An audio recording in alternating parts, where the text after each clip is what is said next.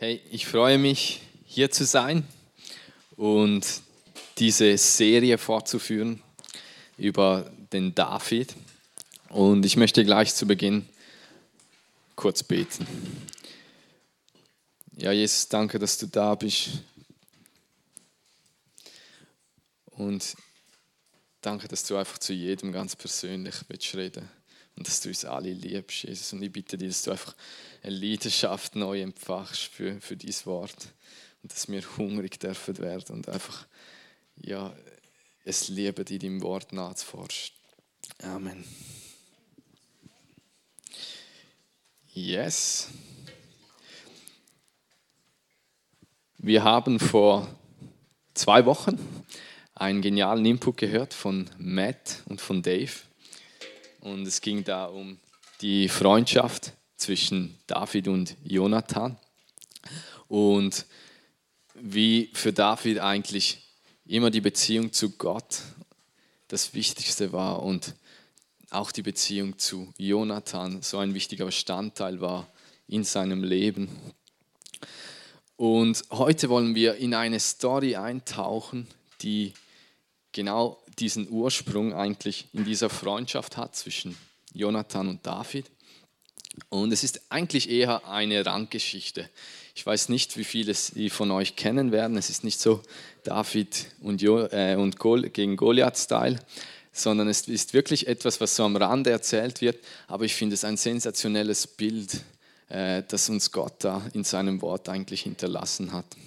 Und deshalb ist der Titel auch bisschen speziell. Es ist nicht so, wie du denkst. Kennst du das Gefühl, dass du begriffen hast, wie etwas funktioniert und danach eines Besseren belehrt wirst? Ich kenne das nur allzu gut aus meinem Beruf. Ich bin Wirtschaftsinformatiker und ja, es gibt einfach so viele so viele Sachen in einem Programm, die du beachten musst. Und so häufig denkst du, wow, jetzt habe ich es begriffen, wie es funktioniert, jetzt funktioniert es hundertprozentig. Und nachdem ich das fünfmal gedacht habe, funktioniert es immer noch nicht. Nein, äh, ich merke einfach, dass wir häufig uns sehr sicher sind, dass wir etwas verstanden haben, dass wir etwas vollkommen ergriffen haben. Aber häufig sind diese Annahmen falsch oder wir haben zumindest vielleicht eine Dimension ergriffen, aber noch gar nicht das komplette Bild. Ich glaube, eine gute Darstellung von dem sind die optischen Illusionen, weil also die optischen Täuschungen, weil sie uns eigentlich genau das vor Auge führen. Wir haben das Gefühl, also das Auge hat das Gefühl, hey, es hat es begriffen. Und nachher merken wir, hä, jetzt komme ich doch nicht mehr raus. Jetzt, hatte ich, jetzt dachte ich, es ist so, aber vielleicht ist es doch nicht so. Und ich habe ein paar Bilder mitgebracht. Jetzt. Genau. Zum Beispiel hier, wo, wie funktioniert jetzt das genau?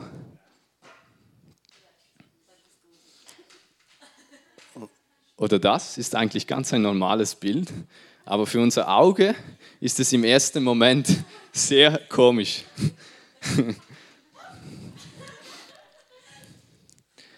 oder das ist schon bekannter.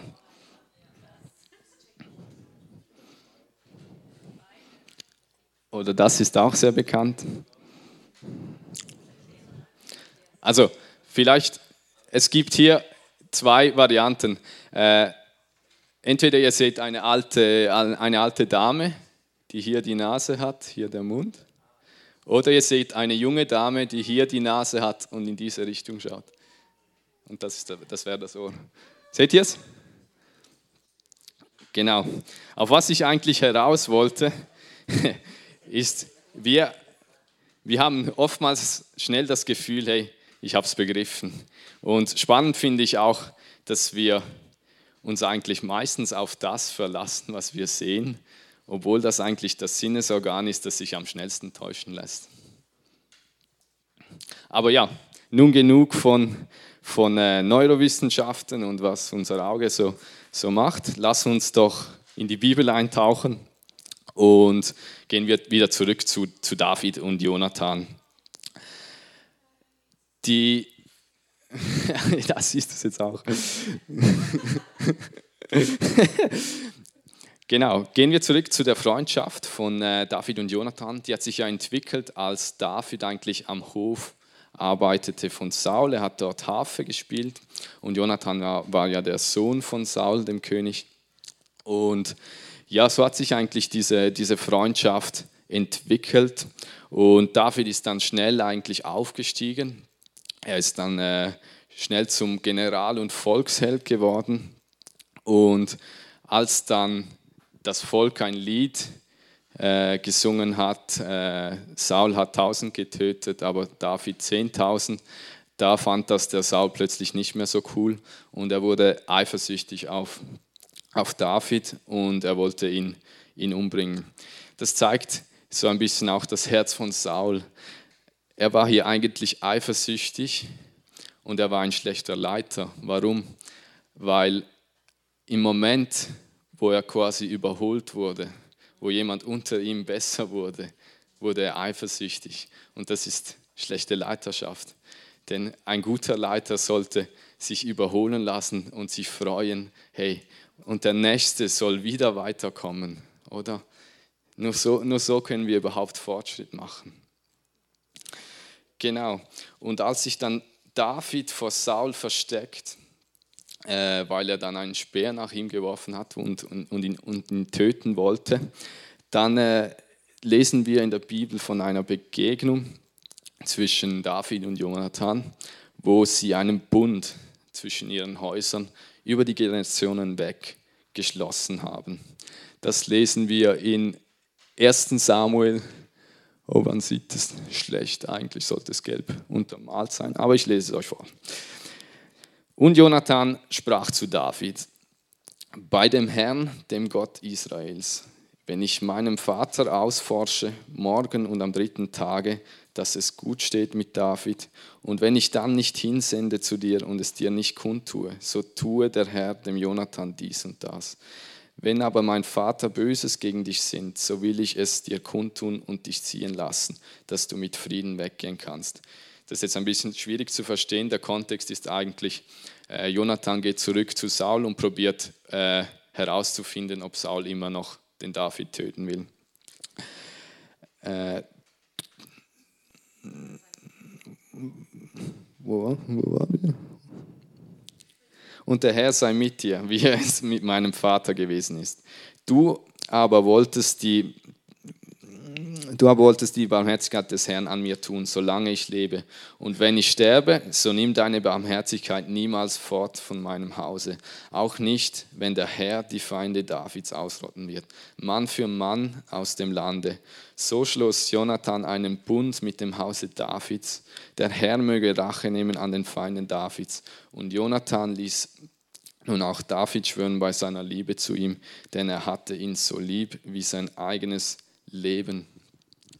Und dieser Bund, den diese zwei geschlossen haben, hat gesagt, im Prinzip hat es geheißen, hey, wir stehen immer zueinander, dein Haus, mein Haus oder meine Nachkommen und dein Nachkommen. Sie sollen immer, wir sollen immer zueinander stehen und auch unser Tod soll das, soll das nicht, nicht daran rütteln können, sondern es soll wirklich über die Generationen hinweg äh, bestehen bleiben. Und dieser Bund, äh, später geht ja dann Jonathan zurück zu Saul und merkt dann, hey, okay, der will wirklich den David töten. Und dann kommt es zu einem, einem der letzten Treffen zwischen David und Jonathan, wo dieser Bund nochmals, nochmals bestätigt wird. Und das lesen wir in 1 Samuel 20, 42. Äh, und da heißt es, und Jonathan sprach zu David, geh hin mit Frieden, denn wir beide haben im Namen des Herrn geschworen und gesagt, der Herr sei Zeuge zwischen mir und dir, zwischen meinem Nachkommen und deinem Nachkommen in Ewigkeit. Und sie haben diesen Bund, den sie geschlossen haben zuvor, nochmals bestätigt. Und wenn wir dann weiterlesen in der Geschichte, dann sehen wir, dass Saul und Jonathan beide äh, eine Zeit später in, in der Schlacht fallen. Beide werden getötet. Und was ich so krass finde an David ist einfach wieder sein Herz. Wenn du, wenn du im ersten Kapitel vom, vom zweiten Samuel liest, dann siehst du eigentlich, als, als er die Nachricht erhält von, vom Tod von Jonathan und Saul, dann siehst du, hey, er trauert um die beiden. Nicht nur um Jonathan, den er lieb hatte, sondern er, er sagt eigentlich, hey, Saul war ein tapferer Held und ein großer Krieger Gottes. Und er, er sagt, hey, wow, wenn du, da, wenn du das schaffst, zum über deinem Feind aussprechen, der dich töten will, dann sagt es wirklich etwas von deinem Herz. Und als dann die Nachricht vom Tod von Saul, der ja König war, sich verbreitete im Land, da, da war einfach Panik pur im Land, weil äh, das bedeutete eigentlich, dass, dass David jetzt der neue König war und für eigentlich die Gefolgsleute von Saul bedeutete das, oh, jetzt müssen wir verschwinden. Und genau hier wollen wir jetzt reingehen in eine Randgeschichte. Und wir lesen das in 2 Samuel 4,4. Und Jonathan, der Sohn Sauls, hatte an einen an beiden Füßen gelähmten Sohn. Er war fünf Jahre alt, als die Nachricht von Saul und Jonathan aus Jezreel kam. Das war, wo die, wo die beiden gestorben sind. Da hatte ihn seine Amme aufgenommen und war geflohen. Und es geschah, als sie hastig floh, dass er hinfiel und gelähmt wurde. Und sein Name war Mephibosheth. Also hast du das, hast das Bild, sie erhalten die Nachricht vom Tod von Saul und die Amme, das ist eigentlich die Magd, äh, die sich um diesen Mephibosheth gekümmert hat, die wusste, oh, jetzt, jetzt müssen wir verschwinden, sonst, sonst sterben wir. Und sie hat den gepackt und irgendwie hat sie dann diesen Mephibosheth fallen gelassen, sodass er fortan gelähmt war an beiden Beinen. Und es war durchaus verständlich eigentlich, dass, dass sie fliehen wollte so schnell wie möglich, weil äh, es war damals üblich, wenn, wenn ein König stirbt, dass man die ganze Blutslinie von ihm eigentlich vernichtet, damit er quasi nicht, damit die Blutslinie nicht zurückkommen kann und, und die Macht ergreifen kann. Und ja, deshalb sind sie eigentlich geflohen und, und sie sind dann in eine Wüste geflohen, nach, nach Lodabar, wo sie sich fortan eigentlich versteckt haben vor, vor David, wo sie eigentlich ja, sie hatten Angst vor, vor König David. Und in der Zwischenzeit hat sich König David eigentlich, äh, also er wusste eigentlich gar nichts davon, das sehen wir noch später.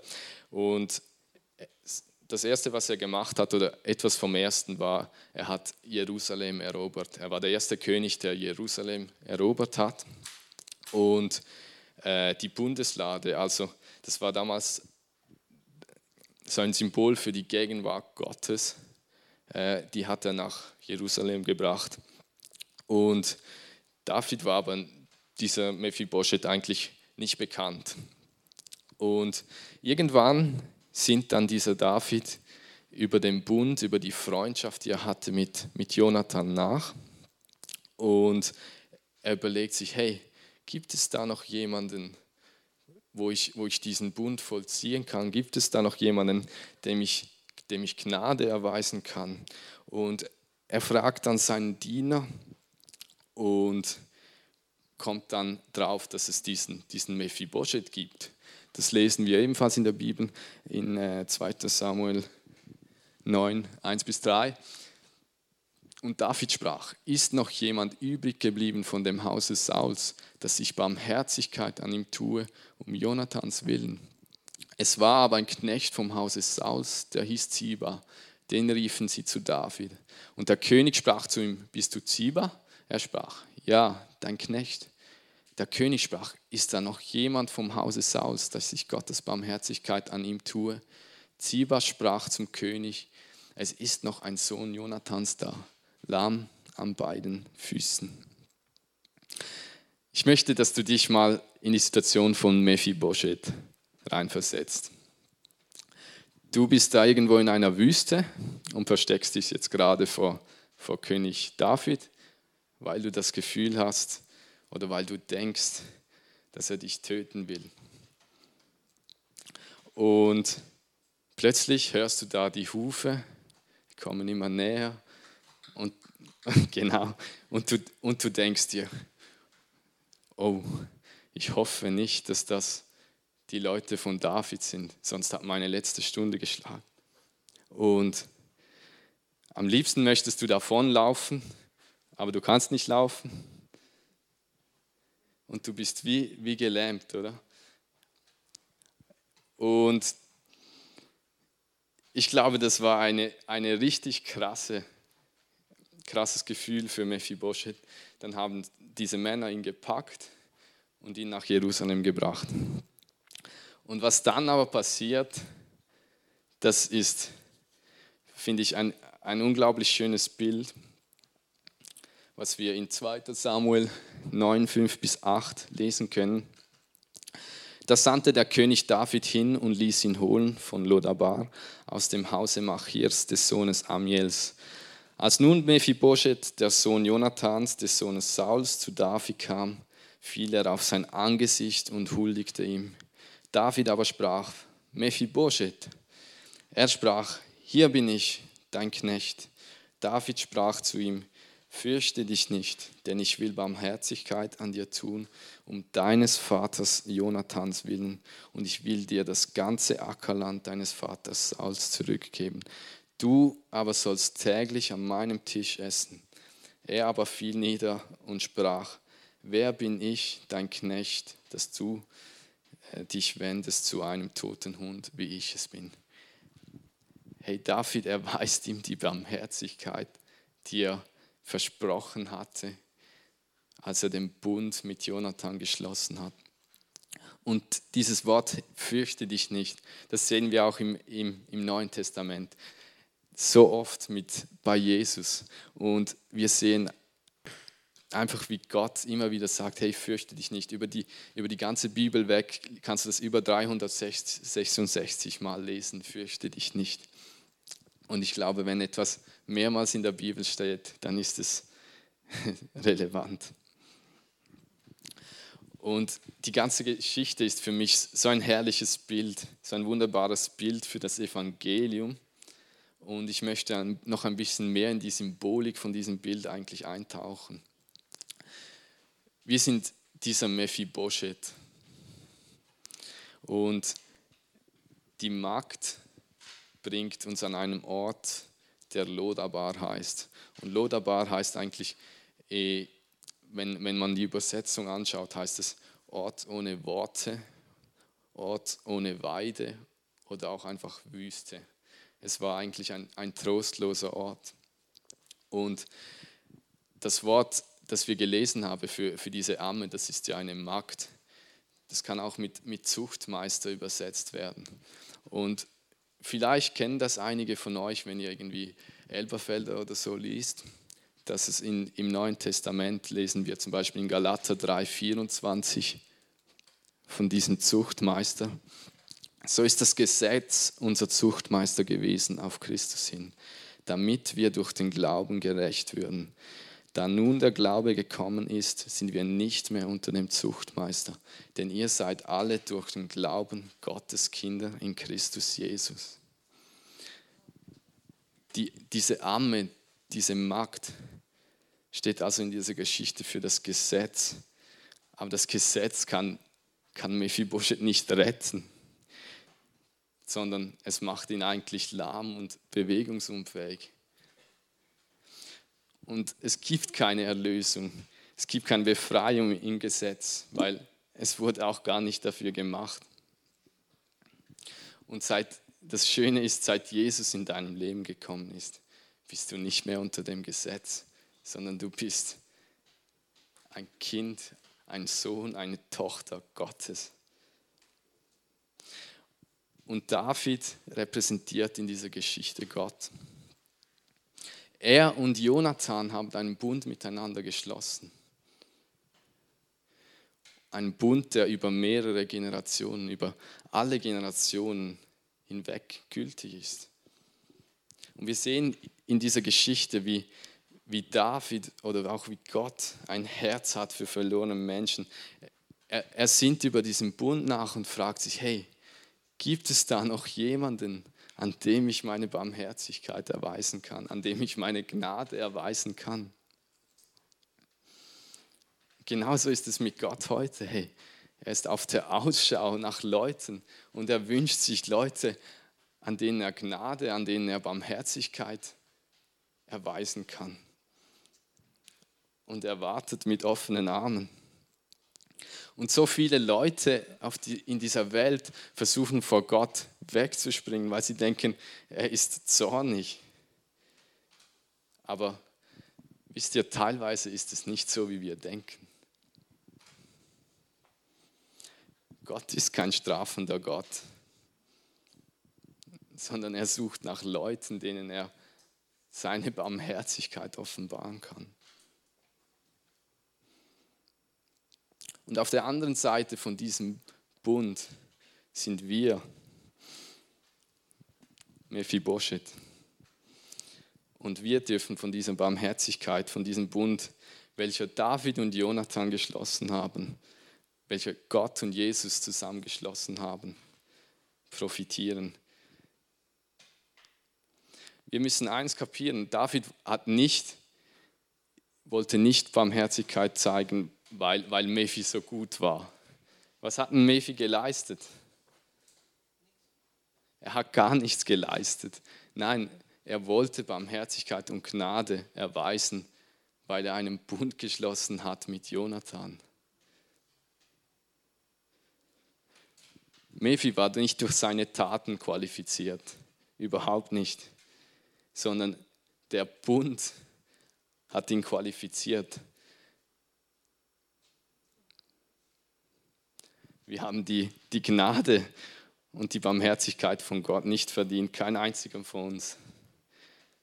Aber durch das Blut von Jesus Christus dürfen wir das als, als Geschenk annehmen. Und das ist das Wunderbare.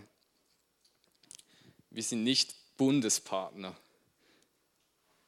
Wir sind in diesen Bund reingeboren, weil wir in Christus sind. Und du erhältst einfach diese Privilegien von diesem Bund, weil du in Christus bist und Christus in dir, wenn du Jesus in dein Leben angenommen hast.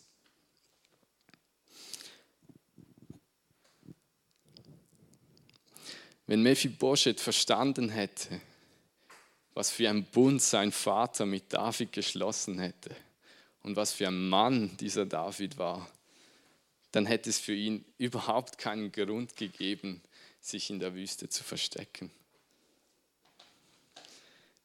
Er hätte sich freuen können, dass David König geworden ist.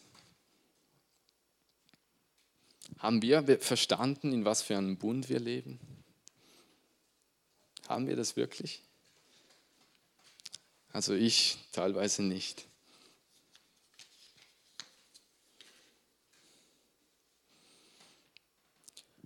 Und Mephia erhält, wir haben es vorhin gelesen, er hält alle Felder von seinem Vater zurück. Er erhält das Erbe eigentlich.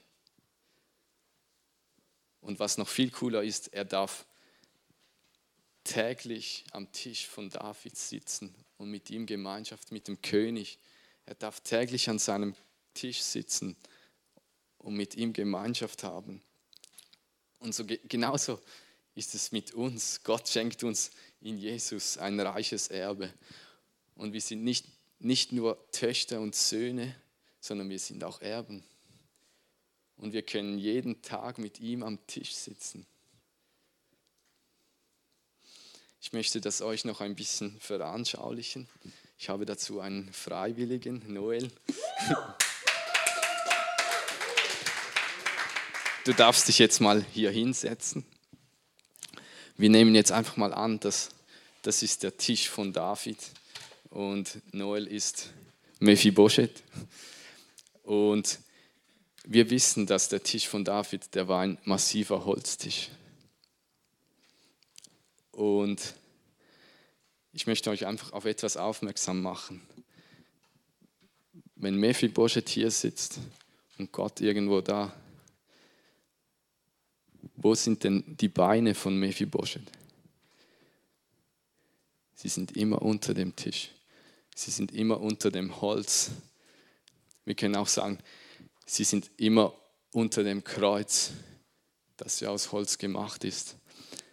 Alles eine Imperfektion, alles, eine, alles, was ihn nicht qualifiziert, um an diesem Tisch zu sitzen, das ist unter dem Kreuz begraben.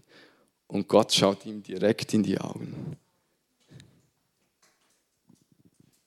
Und das ist das Privileg, das wir haben. Hey, wir dürfen an diesem Tisch sitzen und alle unsere Fehler, alles, was wir schlecht gemacht haben, alles, was wir auch noch schlecht macht, machen werden, ist unter dem Kreuz. Es ist für Gott nicht mehr relevant, weil sein Blut hat das alles bedeckt, er hat alles bezahlt am Kreuz. Danke, Noel, du darfst wieder zurück.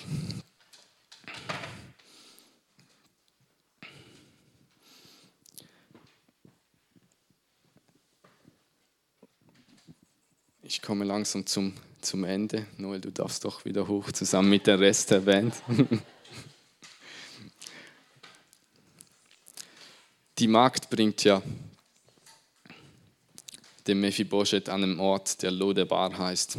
Ich habe ja gesagt, das ist der Ort ohne Worte, ohne Weide, die Wüste eigentlich. Aber König David holt ihn ja da raus. Er holt ihn weg von diesem Lodabar und er bringt ihn nach Jerusalem. Wisst ihr, für was Jerusalem übersetzt heißt? Das ist die Friedensstadt. David holt, holt Mephibosheth genau ab dort, wo er ist. Aus der Wüste holt er ihn raus und er bringt ihn nach Jerusalem, in die Friedensstadt. Und er darf fortan jeden Tag sitzen am Tisch von König David.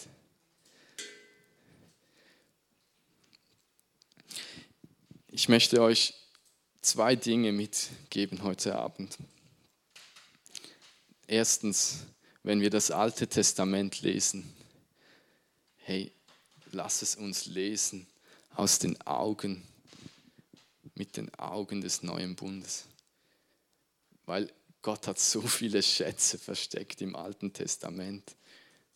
Es sind nicht einfach Geschichten, die, die dort drin stehen, die nichts aussagen, sondern Gott will uns etwas vermitteln damit. Und das Alte Testament, äh, das, der neue Bund wird im Alten, im Alten Testament so oft aufgegriffen. Und teilweise sehen wir es nicht. Aber frag mal, sag mal Gott, hey, zeig mir doch etwas auf. Und es ist einfach so genial, was, ja, was für eine Fülle in, in dem Wort Gottes ist. Und ich möchte dich jetzt auch noch herausfordern.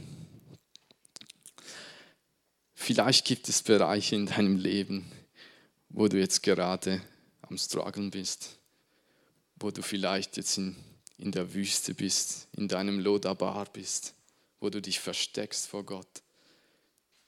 Entweder absichtlich oder unabsichtlich. und wo du Gott einfach bewusst oder unbewusst keinen Raum gibst. Und ich will dir zusprechen, hey, Gott möchte dich da rausholen aus der Wüste. Er möchte dich rausholen aus, aus dem Lodabar und er, er möchte dich nach Jerusalem bringen, nach, nach, zu der Friedensstadt. Und er hat gute Pläne für dich. Er hat gute Gedanken über dich. Und wenn du ihn reinlässt, dann wird er dich nicht töten oder nicht zerstören, sondern Gott ist ein Gott, der aufbaut und ein Gott, der heilt. Und er möchte mit dir zusammen einen Weg gehen. Er hat nicht gesagt, hey, Mephibosheth, ich gebe dir deine Ländereien zurück, aber so geht's mal deinen Weg, mach irgendwas, sondern hey, er wollte täglich mit ihm am Tisch sitzen. Er wollte Gemeinschaft. Er wollte Intimität. Und das will er auch mit dir. Ich möchte einfach, dass du dir das mal überlegst, ob es so einen Bereich in deinem Le Leben gibt. Und ja, ich möchte auch die Leiter bitten, einfach noch hinten zu sein. Und falls du, falls du Gebet brauchst, geh bitte auf einen Leiter zu. Hey, wir, wir beten so gerne für dich. Und ja, unser Wunsch ist es einfach, dass, dass Jesus immer mehr zunehmen darf in unserem Leben, im Leben von uns allen. Ich möchte zum Abschluss noch beten. Danke, Jesus, dass du so gut bist zu uns, dass du uns so liebst, trotz unseren Fehlern und dass du wegen unseren Sünden gekommen bist, um uns zu erlösen, weil wir es selber nicht schaffen. Danke für deine Liebe, für deine Treue, für deine Güte und für, für das Herz, das du für jeden Menschen hast. Ja, Jesus, und ich bitte dich, dass du jetzt einfach auch Leben berührst und sie einfach ja, mit, deiner, mit deiner Sanftmütigkeit zu, zu jedem Einzelnen sprichst und dass wir einfach eine Begegnung haben dürfen mit dir. Jesus, danke, dass du gute Pläne hast, mit, dass du gute Gedanken hast über uns, dass du uns liebst.